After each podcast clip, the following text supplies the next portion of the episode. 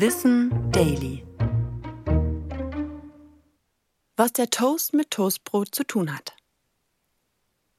Bei einer Hochzeit, Geburtstagsfeier oder dem Firmenjubiläum.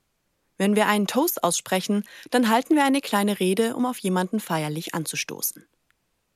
Mittlerweile hat das nichts mehr mit dem Toastbrot zu tun, der Ursprung dieser Redewendung hingegen schon. Dafür müssen wir zurück ins England des 18. oder 19. Jahrhunderts. Wein war damals ein beliebtes Getränk, doch es war nicht besonders lecker. Unter anderem soll das an den ungünstigen klimatischen Verhältnissen des Anbaugebiets gelegen haben. Daher tauchten die Menschen geröstetes Weißbrot in ihre Weingläser.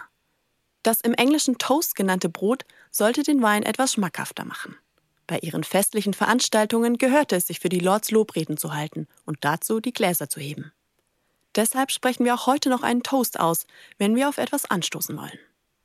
Dass wir tatsächlich mit den Gläsern anstoßen, bevor wir daraus trinken, hat auch eine lange Tradition. Die gängigste Theorie besagt, dass häufig Menschen aus dem Weg geräumt wurden, indem ihre Getränke vergiftet wurden. Um diesem Schicksal zu entgehen, stieß man die Krüge so heftig aneinander, dass der Inhalt auch in den des Gegenübers schwappte. Wenn dieser das Getränk bedenkenlos trank, war die Gefahr gebannt. Ich bin Anna Germeck und das war Wissen Daily, produziert von Schönlein Media.